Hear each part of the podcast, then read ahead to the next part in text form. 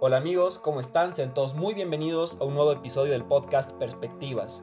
En primera instancia, les quería agradecer a todos por el apoyo que le han brindado al podcast. Las buenas vibras y mensajes de apoyo que he estado recibiendo los últimos días me inspiran a seguir continuando. Bueno, sin más preámbulo, introduciré al invitado del episodio de hoy. Juan Loyola es un surfista, skater, guitarrista, experto en cubos Rubik, entre otros. Él nos hablará un poco de su filosofía de vida y de los muchos hobbies que él tiene cómo estos hobbies y este tipo de cosas han afectado tu desarrollo, o sea, tu forma de ver, de ver tu vida y, qué es lo, que quieres, obviamente.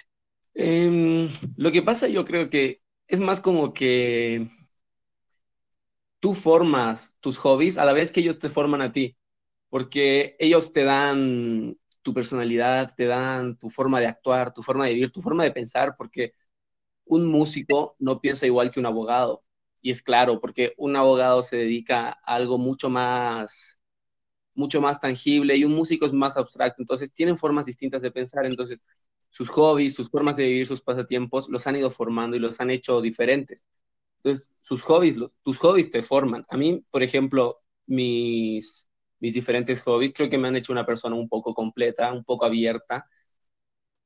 Eh, como, por ejemplo, la pintura lo hizo. Yo aprendí a pintar desde muy, desde muy joven y esto me ayudó mucho a ser más creativo en toda mi vida. Yo nunca, nunca me voy por el camino por el que todos se irían, creo, creo, en algunas ocasiones. Por ejemplo, mucha gente dice que, que, el colegio te mata la creatividad y como yo siempre estuve con esto artístico, el colegio como que me ayudó a subir mi creatividad. ¿Ubicas? Eso sí es de gangsters, de gangsters. Sí, y así es, así, es, yo creo que es la mayor opresión que existe en el mundo, no es tanto el colegio. El colegio te da contenidos y te los pone y te los pone y cosas que tal vez no te importan, pero ¿sabes qué es lo que hace el colegio? Te pone un abanico de posibilidades para que tú veas por qué rama te quieres ir. Eso es lo que hace el colegio, te mete un montón de cosas para que de ese montón tú te vayas por un pequeño camino. No creo que te opriman, no creo que te tiren abajo porque el oprimirse es decisión de uno. Yo nunca decidí oprimirme en el colegio, yo siempre veía el colegio como un lugar en el que yo iba a hacer amigos, yo iba a conocer gente, yo iba a conocer el mundo, yo iba a entender cómo funciona el mundo en una pequeña escala, porque el colegio es un pequeño mundo, es una pequeña sociedad, es una pequeña ciudad. Están los más conocidos, los menos conocidos, los más poderosos, menos poderosos, los que no les importan a nadie. Exactamente como pasa en una sociedad. El colegio es un mini mundo, es un beta del mundo. Entonces, no intenta oprimirte. Tú intentas oprimirte a ti mismo al no darte cuenta de lo que estás viviendo y no darte cuenta de lo que está pasando ahí. Porque no estás ahí para que te hagan leer y leer y leer y que te mueras. No, porque ni siquiera te obligan. O sea, estamos de acuerdo que el colegio es medio que pichanga, digamos. Puedes ser amigable con los profesores y ya vas a tener una nota relativamente buena. No buena, pero pasas. Puedes pasar siendo no muy llamativo, no muy esto, no muy lo otro. Yo lo hice así, o sea, no es que no sé, no es que les diga que no conozco a nadie así, porque yo lo hice así, yo solo pasé. ¡Puta, qué ofertón!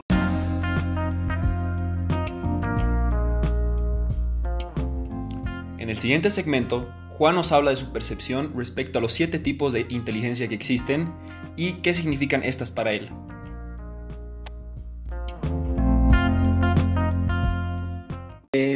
Mira, yo creo que las siete inteligencias, eso que acabas de decir, eh, para mí es pura pendejada. O sea, si eres bueno en algo o no, depende de ti. Puedes ser bueno o no si quieres. Y si no tienes eh, realmente la condición para algo, puedes esforzarte más por hacerlo si realmente lo quieres.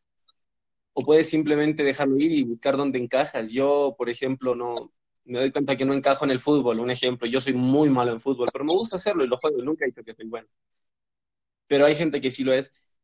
Y no creo que tenga que ver tanto con las inteligencias, tiene que ver con que eres bueno o no en algo. Y eso depende de cada uno, porque yo soy bueno en algunas cosas que no tienen relación entre ellas y cosas en las que podría ser bueno que tienen relación. Por ejemplo, yo soy bueno en algunos deportes, pero en otros no.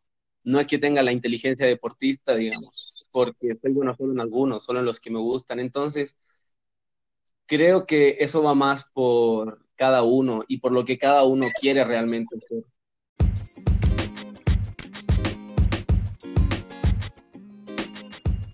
A continuación, discutimos cómo las personas mayores se arrepienten de las decisiones de su juventud por no haber tomado la iniciativa correcta.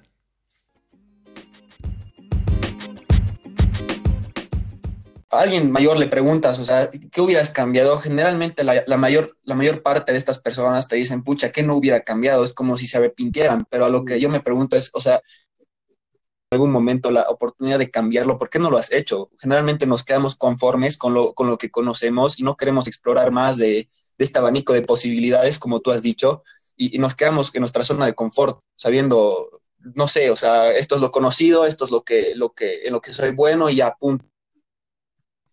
Chao, sí.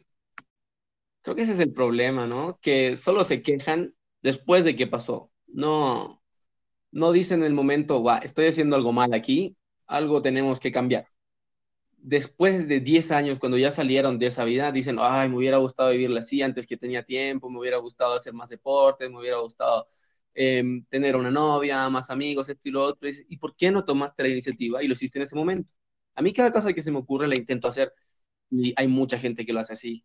Y creo que es lo mejor que puedes hacer, no pensar mucho las cosas. Nada es en las filosofías que te entrega el círculo de cada, de cada una de estas cosas que haces en tu vida, ¿no? Por ejemplo, el arte te enseña a ser, como te he dicho recién, no pensar tanto las cosas, no tener tanto miedo y decir, bueno, se me ocurrió, no suena tan mal, puede que salga mal, pero si sale mal, se arregla, hay más pintura. Ubicas esa filosofía de si algo sale mal, no está tan mal como parece. Quizás me ayude. Claro, no, no todo está perdido. Claro. Eh, no tener miedo a equivocarte, más que nada.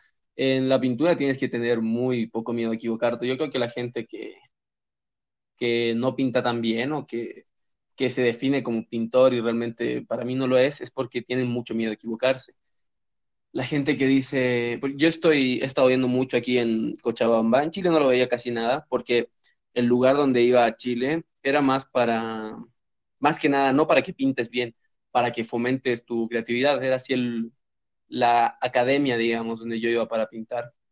Pero aquí cuando llegué, la mayoría de los pintores que conocí se enfocaban más que nada en hacer cuadros perfectos. Es imposible pintar un cuadro perfecto. Tú no eres la naturaleza, la naturaleza hace cosas perfectas. Tú lo que veas en la naturaleza va a ser perfecto, veas donde veas pero nosotros no podemos pintar naturaleza porque es imposible. Entonces, al intentar uh -huh. pintar perfecto, se limitan a, a, no equivocarse y así, algunos, otros pintan cosas increíbles intentando ser perfectos y los admiro mucho, pero yo no lo puedo hacer porque yo soy más de equivocarme y que en todos los errores que voy haciendo se vaya haciendo algo mejor de mis errores.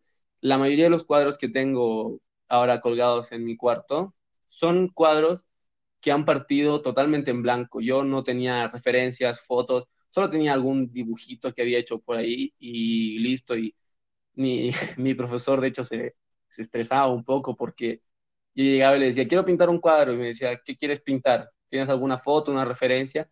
Y yo le decía, no, absolutamente nada. Y dice, más o menos, ¿cuál es tu idea? Y más o menos entre mi idea y lo que él me decía que podía hacer, nacía un cuadro.